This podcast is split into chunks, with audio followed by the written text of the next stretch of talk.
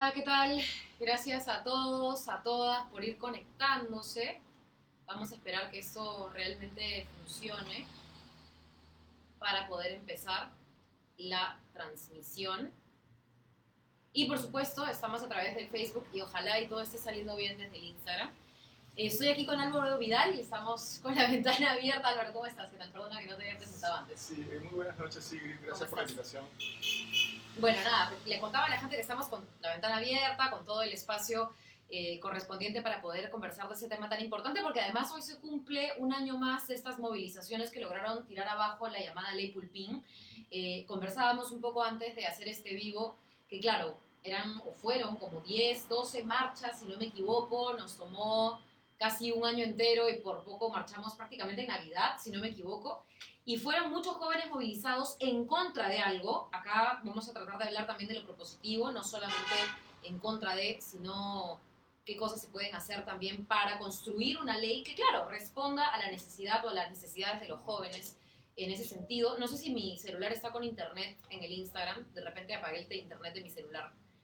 Que hay alguien que, que conozca cómo abrir el menú y poner el internet nos puede ayudar en eso. En el Wi-Fi, en el en el Wi-Fi, en el símbolo de Wi-Fi, ahí. Bueno, entonces, conversábamos un poco sobre el tema de la ley Pulpín. Cuéntanos un poco, Álvaro, porque tú además desde el lado académico, para quienes no lo conocen, él es Álvaro Vidal, eh, además de profesor de Derecho Laboral, es parte del plan de gobierno de JP. Así que cuéntanos un poco cómo abordaste también desde tu perspectiva. Quizá la mía fue de alguien que salió a marchar, pero la tuya fue también evaluando esos proyectos de presentación de ley Pulpín, que además fueron hasta dos, creo, y cómo se presentaron, por qué se presentaron y qué nos queda ahora de eso, ¿no? Claro, este, bueno, muchas gracias por la invitación, Sigrid. Creo que es importante recordar acontecimientos como fue la derogatoria de esta ley que era más conocida como ley Pulpín, debido a que implicó una gran reacción desde los jóvenes y eh, este cuestionamiento a un régimen discriminatorio como, como fue aprobada esta ley. ¿no? Y creo que era uno de los temas en particular de esta norma y que hay que recordarlo es que eh, no surgió como una iniciativa que se haya debatido como correspondía en el Congreso ni en el Consejo Nacional de Trabajo, ni tampoco fue una iniciativa incluso del propio Ministerio de Trabajo. Lo que correspondía era que sea el sector trabajo el que proponga este tipo de proyectos y lo que sucedió en nuestro país fue que eh, fue un informe del Ministerio de Economía y Finanzas, ¿no? coordinado con el Ministerio de la Producción, el que luego se concretó en esta norma, ¿no? que claramente eh, establecía un régimen discriminatorio, ¿no? en el sentido de que no reconocía el derecho a la compensación por tiempo de servicios, no reconocía un conjunto de, derechos laborales con el argumento de que había que promover el empleo juvenil. Y uno de los aspectos que generó más indignación entre los jóvenes era este doble discurso que lamentablemente ha existido también en gobiernos anteriores, en el sentido de que ya que los jóvenes no tienen ningún tipo de derecho a nivel laboral, hay que darle al menos algunos derechos. Entonces, esto generó mucha indignación, eh, como bien dices, estas marchas fueron marchas multitudinarias del 19 de diciembre, 22 de diciembre, y se logró la derogatoria ya hacia, este, eh, hace lo que serían aproximadamente seis años, un 26 de enero, ¿no? Y ello fue este, eh, producto de, digamos, esta, primero, entendimiento del carácter discriminatorio de esta norma, y en segundo lugar, de una adecuada reacción mayoritaria, masiva de los jóvenes. ¿no? Permíteme hablar un segundo, voy a intentar de solucionar para ver este vivo en Instagram y ver si se puede pasar por las dos plataformas, ¿no? Para poder transmitir el mensaje de lo que fue y de lo que va a ser esta reforma eh, en términos de trabajo para los jóvenes. Yo creo que va a ser lo más importante ahora verlo. Y ya, ahí está. A ver, bueno, entonces, continuando un poco con la conversación, eh, esto, este resultado de un análisis que, ojo, no deja de ser válido, en donde los jóvenes necesitan una, aproximación hacia el mundo laboral de alguna manera, em, tuvo una mala acogida porque nuevamente, y tú, tú me dirás si me equivoco, pero estamos hablando de decenas de regímenes laborales distintos que parecen ser hechos a medida y que sin embargo no están funcionando. Creo que ya estamos en live en Instagram. Hola, ¿qué tal a todos? Estoy con Álvaro Vidal, perdonen que lo presente de nuevo, profesor en Derecho Laboral y también parte del programa eh, y de, eh, en general del proyecto político JP, le ayuda a elaborar la parte laboral del plan de gobierno, que además está amarrada al tema de seguridad social. Vamos a hablar de pensiones también en un ratito. Pero recordando entonces el tema de la ley Pulpín y teniendo como diagnóstico esta necesidad, ¿qué es lo que se está planteando? Porque entiendo que incluso hay proyectos de ley pendientes sobre cómo aproximarnos a un régimen laboral para los jóvenes o en todo caso orientarlos a que tengan mayores posibilidades de acceso a un trabajo digno, ¿no? Sí, correcto. Justamente todo este debate sobre la ley Polpín llevó a la necesidad de evaluar un régimen laboral que realmente garantice derechos y que fomente empleo eh, en condiciones adecuadas. ¿no? Entonces, eh, como has mencionado, en nuestro país lamentablemente tenemos una serie de regímenes que actúan como islas prácticamente, con menores derechos, ¿no es cierto?, sin una lógica integral. Y lo que se está planteando desde Juntos por el Perú es contar con un código de trabajo y seguridad social que, haya, que haga un reconocimiento integral de todos los derechos y que tenga en cuenta también las particularidades de cada, de cada tipo de labor. ¿no? no es lo mismo trabajar en el sector construcción que trabajar en el sector minero o en el sector agrario. Entonces, debemos de tener en cuenta las particularidades de cada tipo de trabajo pero no para eh, dar menos derechos, sino más bien para garantizar los derechos. Y la idea es que este código, ¿no? que sea un código integral, completo, incorpore no solamente una mirada laboral desde los derechos como la CTS, gratificaciones, vacaciones, etcétera, sino una mirada integral de lo que debe ser la seguridad social. Acceso, por ejemplo, a una garantía de ingresos cuando pierdes el trabajo, un seguro de desempleo, que es algo que no, no tenemos en el Perú.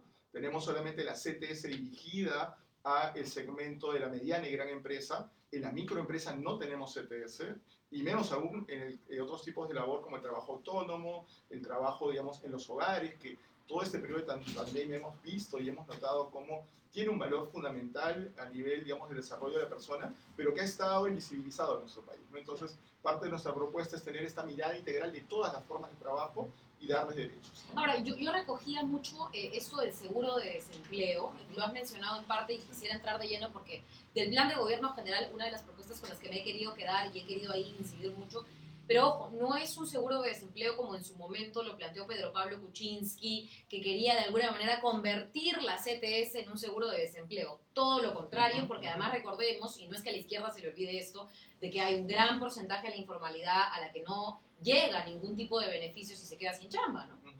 Correcto, correcto. Digamos, lamentablemente el debate sobre seguro de desempleo en el Perú en épocas anteriores ha ido acompañado de una propuesta, ¿no es cierto?, que se centraba en reemplazar la CTS por un seguro de desempleo donde el empleador aportaba incluso menos. Esa no es la idea, ¿no? La idea es mantener, mejorar el esquema de CTS para el sector en el cual el día de hoy está, que es básicamente mediana y gran empresa, pero hay todo un mundo de trabajo que es el el trabajo de la microempresa, el trabajo autónomo, el trabajo independiente, ¿no es cierto?, que no tiene ningún tipo de cobertura frente a situaciones de desempleo. Y eso lo hemos vivido ahora dramáticamente en la pandemia. Nos hemos encontrado con una realidad de un país en el cual la gran mayoría de personas que trabaja en la precariedad, en la informalidad, no ha tenido una garantía de ingreso adecuado en este periodo de urgencia. Entonces, es el momento, creemos, de plantear seriamente un sistema nacional eh, de protección social, de seguridad social, de cuidados que tenga cuatro bases. ¿no? Una es la cobertura y promoción del de, empleo ante situaciones de pérdida de trabajo, un sistema de salud, un sistema nacional de salud en segundo lugar,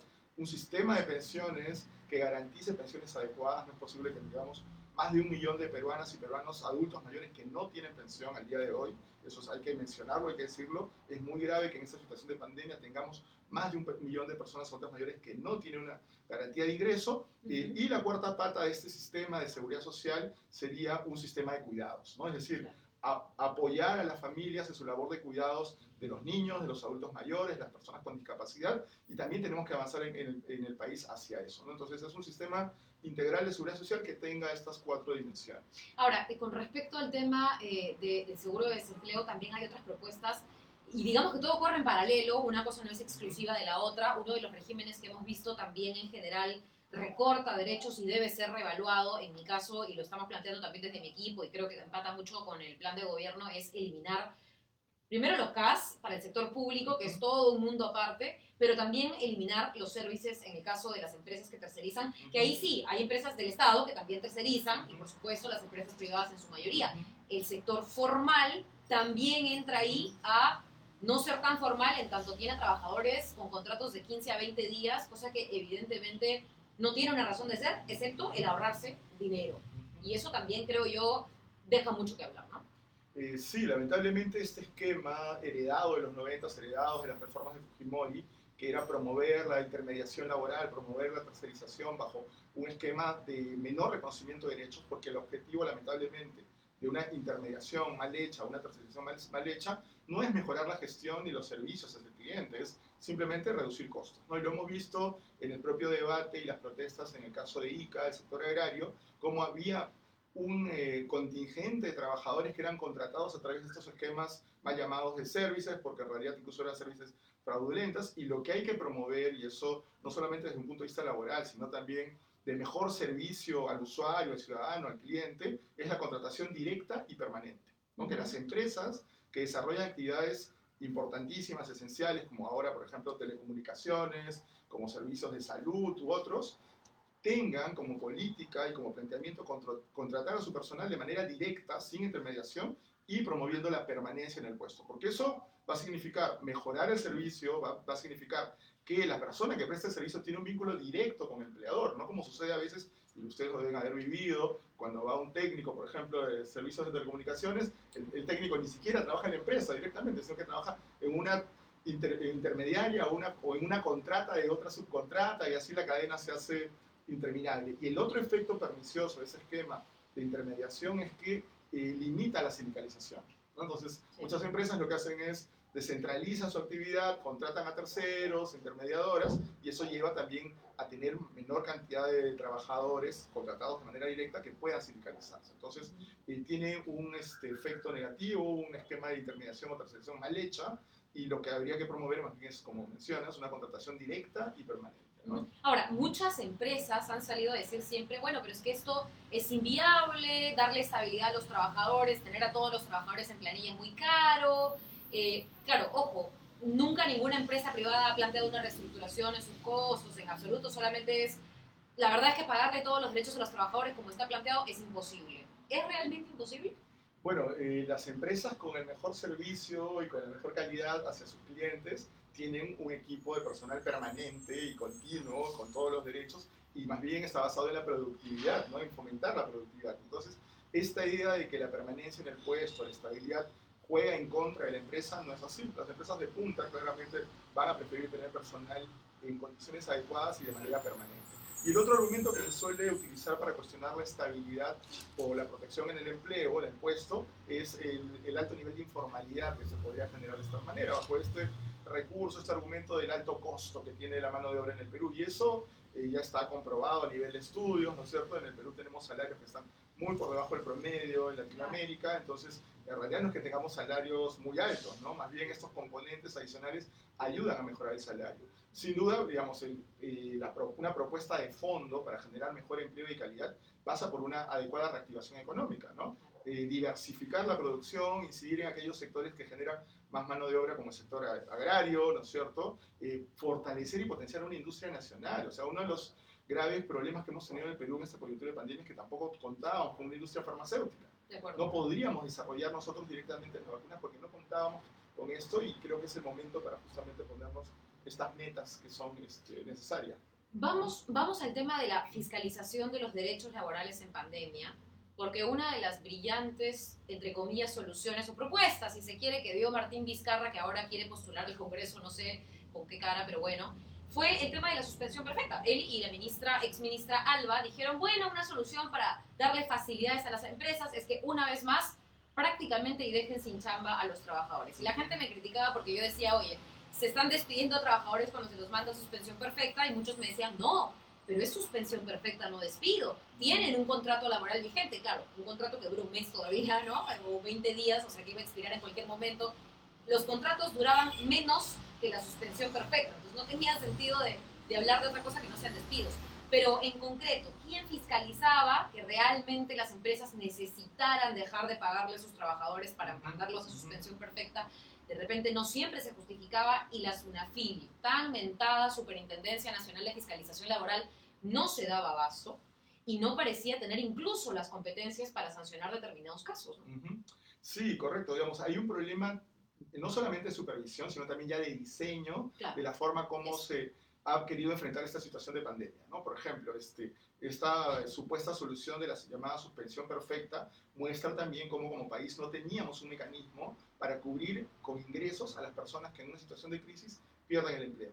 Entonces, que claramente ha sido muestra de que no contábamos con un sistema de seguridad social que garantizara un subsidio por desempleo, por ejemplo. Entonces, lo que se ha tenido que hacer en el Perú es parchar estas situaciones con bonos que nunca han llegado, una serie de mecanismos que no eran los adecuados. Y si a eso le sumamos que a estas normas mal dadas, ¿no? porque la, la suspensión perfecta en un país donde 9 de cada 10 trabajadores son temporales, suspensión en, en estricto ya no es, efectivamente cesa en el trabajo. ¿no? 9 de, cada, 10 trabajadores, su contrato vence. De los trabajadores formales, incluso del mundo formal, de, de los trabajadores formales que están en planilla, 9 de cada 10 son temporales. Claro. O sea, solamente uno de cada 10 es permanente. Entonces, ese es parte del problema también en el Perú y es un modelo heredado de los 90 donde se permite contratar de manera temporal por cualquier cosa. Entonces, eso no, no tiene ningún sentido, ¿no? Y, y, bueno, pues sí, lamentablemente la SUNAFIL, con los escasos recursos con que cuenta, con problemas también de diseño institucional, no ha dado la talla para poder supervisar. Recordemos que incluso eh, muchos de los trabajadores de SUNAFIL exigen el cumplimiento de sus propios derechos laborales porque no se les garantiza el derecho a la negociación colectiva, han tenido también problemas de, de actuaciones antisindicales en el sentido de que no se reconoce realmente un espacio de negociación y han tenido que recurrir incluso a, protestas. Entonces hay, hay, que reformular toda la lógica de la SUNAFIL, por ejemplo, hacer más requerimientos de carácter virtual, el uso intensivo de nuevas tecnologías para supervisar a las empresas. La SUNAT hace requerimientos virtuales todos los días. Sí. ¿Por qué la SUNAFIL no lo podría hacer también? O sea, se supone que las dos son superintendencias, ¿no? Uno ve el tema tributario y el otro ve el tema laboral, pero la SUNAFIL, yo decía la otra vez dotar a la SUNAFIL como de una suerte de dentadura, como uh -huh. garras, como que realmente, uh -huh. así como la SUNAT ahora va a chequear, ¿no es cierto?, aquellas personas que tengan más de 10 mil soles en su cuenta, la SUNAFIL también chequee, pero en términos de derechos. Ahora, son muy pocos inspectores, me consta que al menos la mitad de los inspectores son auxiliares, o sea, para que ganen menos, le dan este nombrecito de auxiliar y le sí. reducen las competencias. Y además de ello, eh, o sea, son 340 para, no sé, ¿no? Casi 30 millones de peruanos. Sí, o sea, sí. Bueno, digo, solamente claro. en el sector privado, para ser específica, y a las personas que trabajan, pero igual es, es un montón de gente, ¿no? Exacto, exacto. Ahí es, digamos, hay, hay deficiencias, hay en cantidad de inspectores, en recursos, y cuando digo recursos no solamente presupuestos, sino recursos tecnológicos. Claro. Eh, yo recuerdo en un periodo anterior que nos tocó estar en el Ministerio de Trabajo, en la gestión, veíamos que ni siquiera había un servidor adecuado para todo el ministerio. Se tuvo que comprar un servidor con los pocos recursos que había y durante mucho tiempo, digamos, los mecanismos han sido mecanismos presenciales. Hasta el día de hoy se sigue con una lógica presencial en muchas cosas y debería de haber una inversión en, en la garantía de derechos, ¿no? En tecnología, sobre todo, sí. que creo todo el mundo usa tecnología menos el Estado. Es una locura eso y deberían invertirse también en eso. Una pregunta, yo recuerdo haber leído cifras ya muy desfasadas, quizá tú tengas algunas nuevas. En el 2011 no llegábamos, creo, ni al 1% del presupuesto en el sector trabajo. Para el Ministerio de Trabajo no había ni el 1% del presupuesto, ¿ah? Ojo. No sé cómo estará ahora ese presupuesto del 2011 al 2021. Yo, a mí me parece que no ha cambiado mucho, pero claro, la SUNAFIL depende del Ministerio de Trabajo. Ojo, yo no puedo prometer como, digamos, candidato al Congreso ver temas de presupuesto porque el Congreso lo aprueba, pero quien propone y quien asigna es el Ejecutivo. De todos modos, el congresista tiene que exigir que el presupuesto en el tema trabajo también sea algo decente, ¿no? Sí, sí, y las oportunidades que hemos podido ver el presupuesto de la SUNAFIL, la verdad que es un presupuesto muy, muy bajo mm. y, y, con problemas adicionales, ¿no? Que, por ejemplo, en la estructura salarial se proponía mejores salarios claramente a funcionarios de alto nivel, ¿no es cierto? Claro. Y en el caso de los inspectores, eh, retribuciones bajísimas. Entonces, claro, no responde mucho a la lógica de una inversión eficiente y desde el Congreso se pueden hacer muchas cosas, no solamente lo que como mencionas la fiscalización, sino también esta propuesta de poder mejorar el propio diseño institucional de la supervisión laboral. ¿no? Hay una serie de herramientas que podría tener la fiscalización laboral para cumplir su rol y, y bueno, lamentablemente no se está haciendo. ¿no? Voy a poner un tema picante. ¿eh? Sí. No está en el plan de gobierno, a mí me gusta la idea, pero estoy abierta a discutir con personas como Álvaro que han formado parte de los expertos que han estado ahí detrás del plan de gobierno y, y que están de, acompañándonos en realidad nosotros, ustedes entenderán los congresistas y quienes postulamos y aspiramos a ser congresistas algún día, bueno, tendremos ciertos conocimientos, pero necesitamos esos insumos. ¿Podría independizarse la SUNAFIL del Ministerio de Trabajo? O sea, ¿podríamos modificar la ley orgánica y hacer de la SUNAFIL un ente autónomo? O, o, o, ves ahí pros y cons? ¿Cómo, cómo eh, lo ves? Claro, digamos, si se le garantiza de los recursos y las garantías adecuadas, podría ser un ente autónomo, ¿no? A nivel, claro. digamos, de diseño institucional de organismos autónomos, para que pasen ese filtro, digamos, se le exige una serie de garantías, ¿no? Garantías a nivel, digamos, de una dirección colegiada, ayudaría mucho que tengan una dirección colegiada, garantías de carácter presupuestal, garantías institucionales. La SUNAFIL tiene una autonomía relativa respecto al sector trabajo, digamos. Sin embargo, la forma como se designan a superintendentes sigue estando más eh, una decisión política. Tal cual. Y algo similar sucede en otras instituciones. Hemos tenido a tres superintendentes en tres años en la SUNAFIL. Yo recuerdo los primeros años de la creación de esa entidad y era, era tremenda. Y yo sentía que había falta de seriedad, ¿no? en algo como tan preocupante y tan importante a la vez como quienes van a velar porque los trabajadores tengan... Ahora, esto es el sector privado, ojo, no estamos llegando al sector público. Ahí podríamos hablar de un pendiente rediseño de servir, eliminación del CAS. A ver, ¿cómo, cómo tú también podrías ayudarnos a, a, aterrizar en esas propuestas que nosotros tenemos? La eliminación del CAS, de hecho, está en el plan de gobierno, es algo de lo que siempre se llena la boca los políticos, pero nadie lo ha hecho tal cual, ¿no? Claro. Claro, digamos, este, en el caso de lo que es la contratación temporal en el Estado, porque el caso es contratación temporal, y eso tiene que reformularse. El día de hoy, el mecanismo por el cual más se contrata a trabajadores en el Estado es a través de este régimen CAS. ¿no? Y bueno, la ley que se aprobó hace poco en el Congreso ha establecido un plazo de implementación de cinco años. Es decir, eso de cinco años ya es eh, de nunca, ¿no? Nunca acabar. Entonces tiene que, yo creo que eso requiere toda una reflexión importante respecto de qué tipo de función pública queremos, ¿no es cierto? Dotar también de condiciones adecuadas a los trabajadores del Estado y que la SUNAFIL, digamos, esto ya es una posición más, más personal porque eso no, no ha estado trabajado de esa forma a nivel de plan de gobierno, pero que también la SUNAFIL pueda fiscalizar a las instituciones públicas, al Estado, porque al día de hoy tenemos que, en teoría, esto lo hace servir, pero en la práctica más bien está más del lado del empleador. ¿no? Te pongo un ejemplo. El propio Servir hasta hace unos meses declaró nulo un concurso para la SUNAFIL para contratar a 100 nuevos inspectores. Y hasta hace poquito, después de haber declarado nulo el concurso, que además ni siquiera el concurso lo hizo SUNAFIL, no, el concurso lo hicieron en San Marcos, ¿no? Fue bastante autónomo, pero como fue concurso virtual, hay quienes pitearon por los resultados, y Servir dijo, ok, no va. Pero luego han tenido que resarcir esto y entiendo que están respetando un poco la convocatoria porque ya tenías a 100 trabajadores en funciones que de regiones se movieron a Lima para empezar a ser reasignados a los casos según las denuncias y que estaban en el limbo. Y te lo cuento porque cuando me reuní con el sindicato de Sunafil, también me contaban que el promedio del trabajador de Sunafil, el promedio de quienes inspeccionan los derechos laborales, es de 25 a 38 años. Son jóvenes, jóvenes trabajando, muchos de ellos jóvenes con familia. O sea, yo sí siento ahí que el tema servir también nos va a ayudar, reformularlo, mejorarlo, nos va a ayudar mucho a, la fiscalización en general. Sí, sin duda. Y, todo un rediseño del Estado también, ¿no? Esta lógica, digamos, de sectores que a veces no conversan entre sí. Por ejemplo, qué importante sería que la SUNAFIL haga campañas conjuntas de fiscalización con la SUNAT.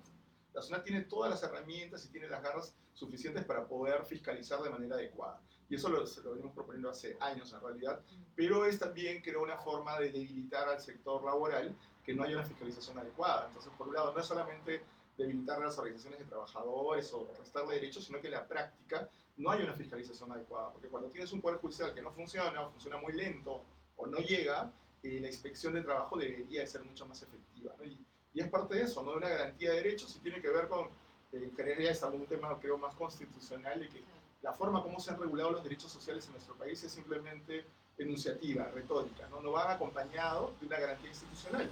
Y eso hay que aplicarlo a trabajo, a salud, a educación, reconocimiento de derechos, pero también con una institucionalidad que garantice ese derecho. Y en eso tenemos, creo, bastante por hacer aún como, como país, ¿no? Un tema más, porque creo que ahí estamos hablando de cosas que hay que cambiar, pero también de muchas propuestas. El tema de un régimen laboral que se acerque a los jóvenes, pero que no sea recortando derechos o dando trabajo precario, sino digno. Un tema que era el de eliminar la tercerización para apostar por tener a trabajadores o empresas responsables que contraten a sus trabajadores de lleno. El tema que, hemos tocado de fortalecer SUNAFIL, equipararla con otros entes eh, de fiscalización y superintendencias, ¿no? Eh, y reevaluar también el diseño en el que fiscalizamos a los trabajadores del Estado.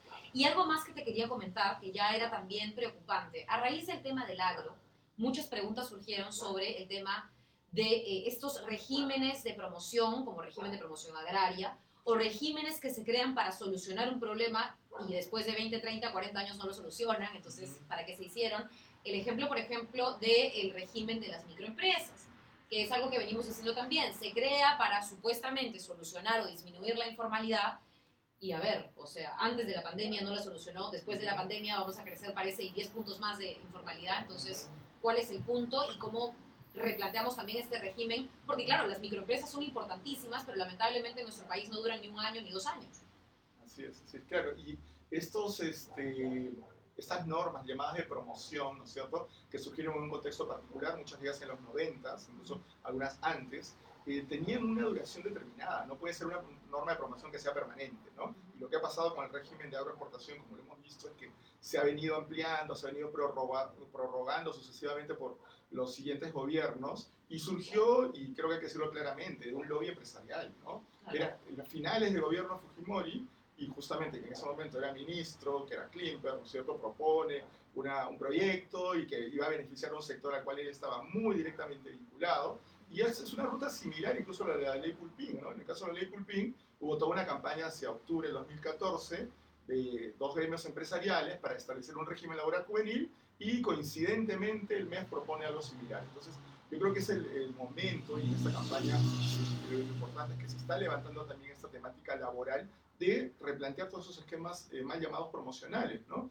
Y más bien caminar hacia una regulación integral, protectora, promotora de empleo también, porque eso es clave. En esta coyuntura de crisis vemos cómo se va a requerir promocionar el empleo, pero en condiciones adecuadas, ¿no? Inversión en capacitación, que es muy importante. Sobre todo para las microempresas, entiendo que uno de los grandes problemas eh, para poder subsistir para alguien que ha querido forjar su microempresa, digamos, es el tema de la capacitación, el acceso a microcréditos, eh, créditos, especializarse o tecnificarse, ¿no? Para poder también producir objetos o, bienes con valor agregado, ¿no? Claro, digamos, lamentablemente el enfoque que ha habido en el régimen de microempresa en el Perú ha sido pensar que la formalidad se va a lograr reduciendo derechos. El régimen de microempresas no tiene CTS, no tiene gratificaciones, no tiene seguro social, tiene solamente el CIS, no tiene este, un derecho a una pensión, entonces lo único que tiene en buena cuenta es 15 días de vacaciones al año, debe ser el régimen más precario que existe en el mundo, ¿no? y no exagero acá. Entonces, eh, frente a ello, más bien lo que los propios microempresarios, y hay una serie de estudios, entre ellos un estudio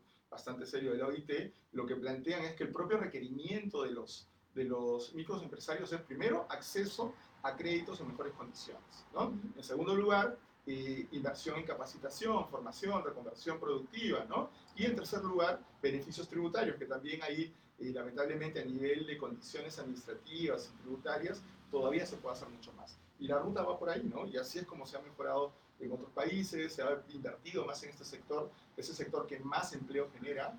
Y hay nueve de cada diez este, trabajadores de microempresas son informales. Es altísima la informalidad ahí, ¿no? Y la solución no pasa por reducir derechos, sino más bien por fomentar este, capacitación eh, continua, inversión en, recursos. ¿no? Eso me amarra, y ahora sí prometo un último tema para tampoco quedarnos, porque podríamos hablar del tema laboral por días, pero sí el tema de la seguridad social. Bueno, yo he entrevistado a Álvaro antes eh, porque me parece que es alguien que ha abordado mucho y de manera muy académica el tema de pensiones. De hecho, en el plan de gobierno de JP tenemos una propuesta de reforma del sistema de pensiones tripartita que, ojo, no, no es un poco, porque acá todo el mundo quiere y todo el mundo habló desde Vizcarra hasta ahorita de la reforma de pensiones, tanto así que las AFP quieren una reforma de pensiones. Entonces, a ver, bajo esta etiqueta van a escuchar ustedes de todo. Pero con respecto a la propuesta concreta de Juntos por el Perú y de lo que se tiene que hacer además para evitar situaciones en las que las personas de la ONP han esperado 10 meses para que les caiga un bono que no les va a solucionar la vida. Las personas que están en las AFPs van a dinamitar sus pensiones o van a, en general, ver pues de acá en adelante y a quienes se quieran jubilar en algunos años prácticamente nada de su dinero, eh, algo que atienda esa necesidad y que evite que esto vuelva a ocurrir.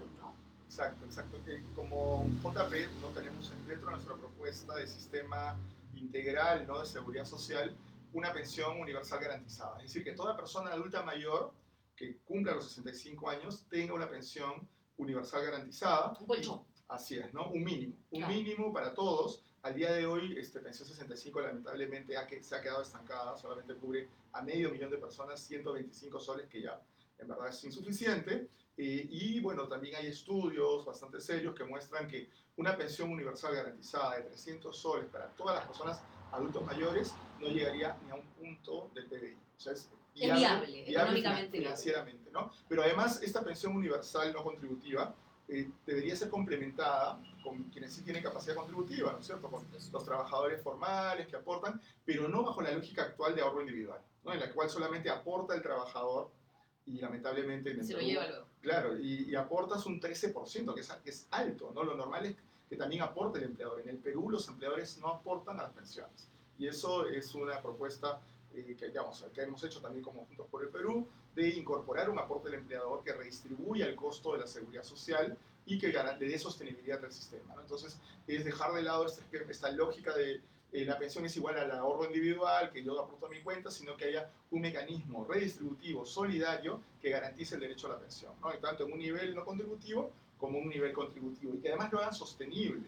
El Perú tiene en la ONP un fondo que es el Fondo Consolidado de Reserva que hay que preservar, hay que cuidar eso porque eso es lo que nos va a permitir poder mantener pensiones a futuro. ¿no? Y ambos sistemas tienen problemas. Las AFP son evidentes los problemas que tienen, el alto costo administrativo, la ONP también tiene problemas a nivel, digamos, de gestión, ¿no? de diseño, pero por ejemplo un dato que a mí me sorprende y que antes de venir a la entrevista me puse a ver en la página web de la Superintendencia de Banca y Seguros, eran los estados financieros de las AFPs en este periodo del año anterior, ¿no? del 2020.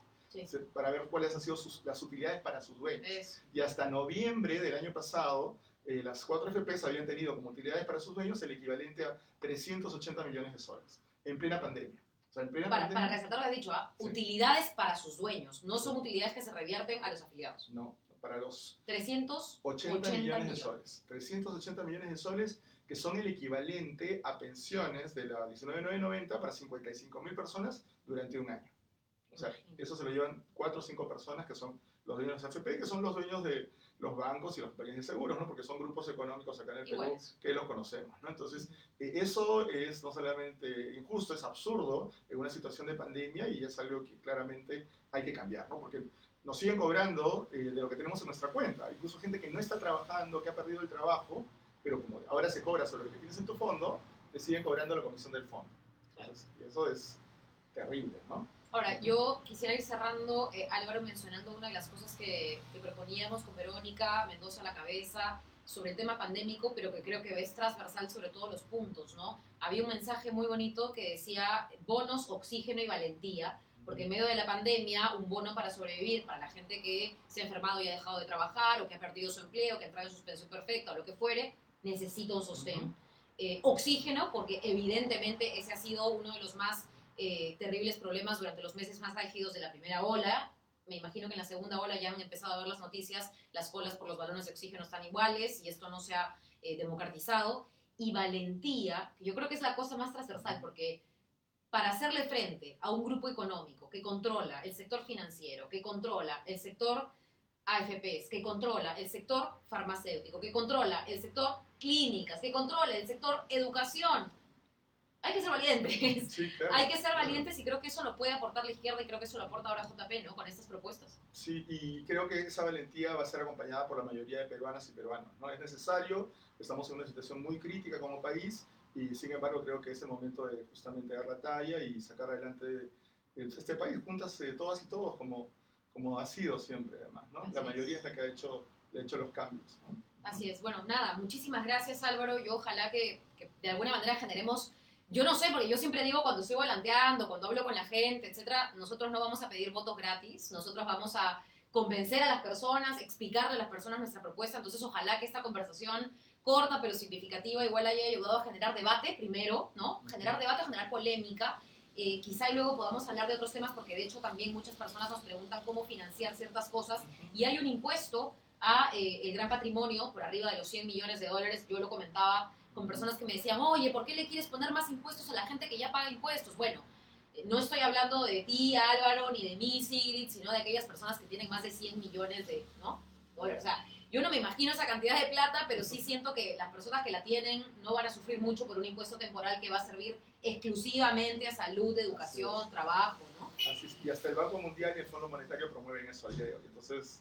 No es, una cosa ni siquiera de, de nosotros y ya es. una necesidad mundial. Muchísimas gracias, Álvaro. No sé si tienes algo más que, que decir. Eh, no, solamente agradecer por la invitación. Este, creo que esta época de pandemia nos ha mostrado la necesidad de cambios de fondo que hay que hacer en el país, fortalecer nuestro sistema de salud, sin duda, fortalecer eh, nuestros, eh, los recursos para los adultos mayores, la necesidad de una pensión, es decir, este dato de que hay más de un millón de personas adultas mayores sin pensión creo que nos tiene que llevar a una, una reflexión mayor, ¿no? Muchas gracias. Gracias Álvaro Vidal, parte de, además del programa de JP y por supuesto profesor en Derecho Laboral.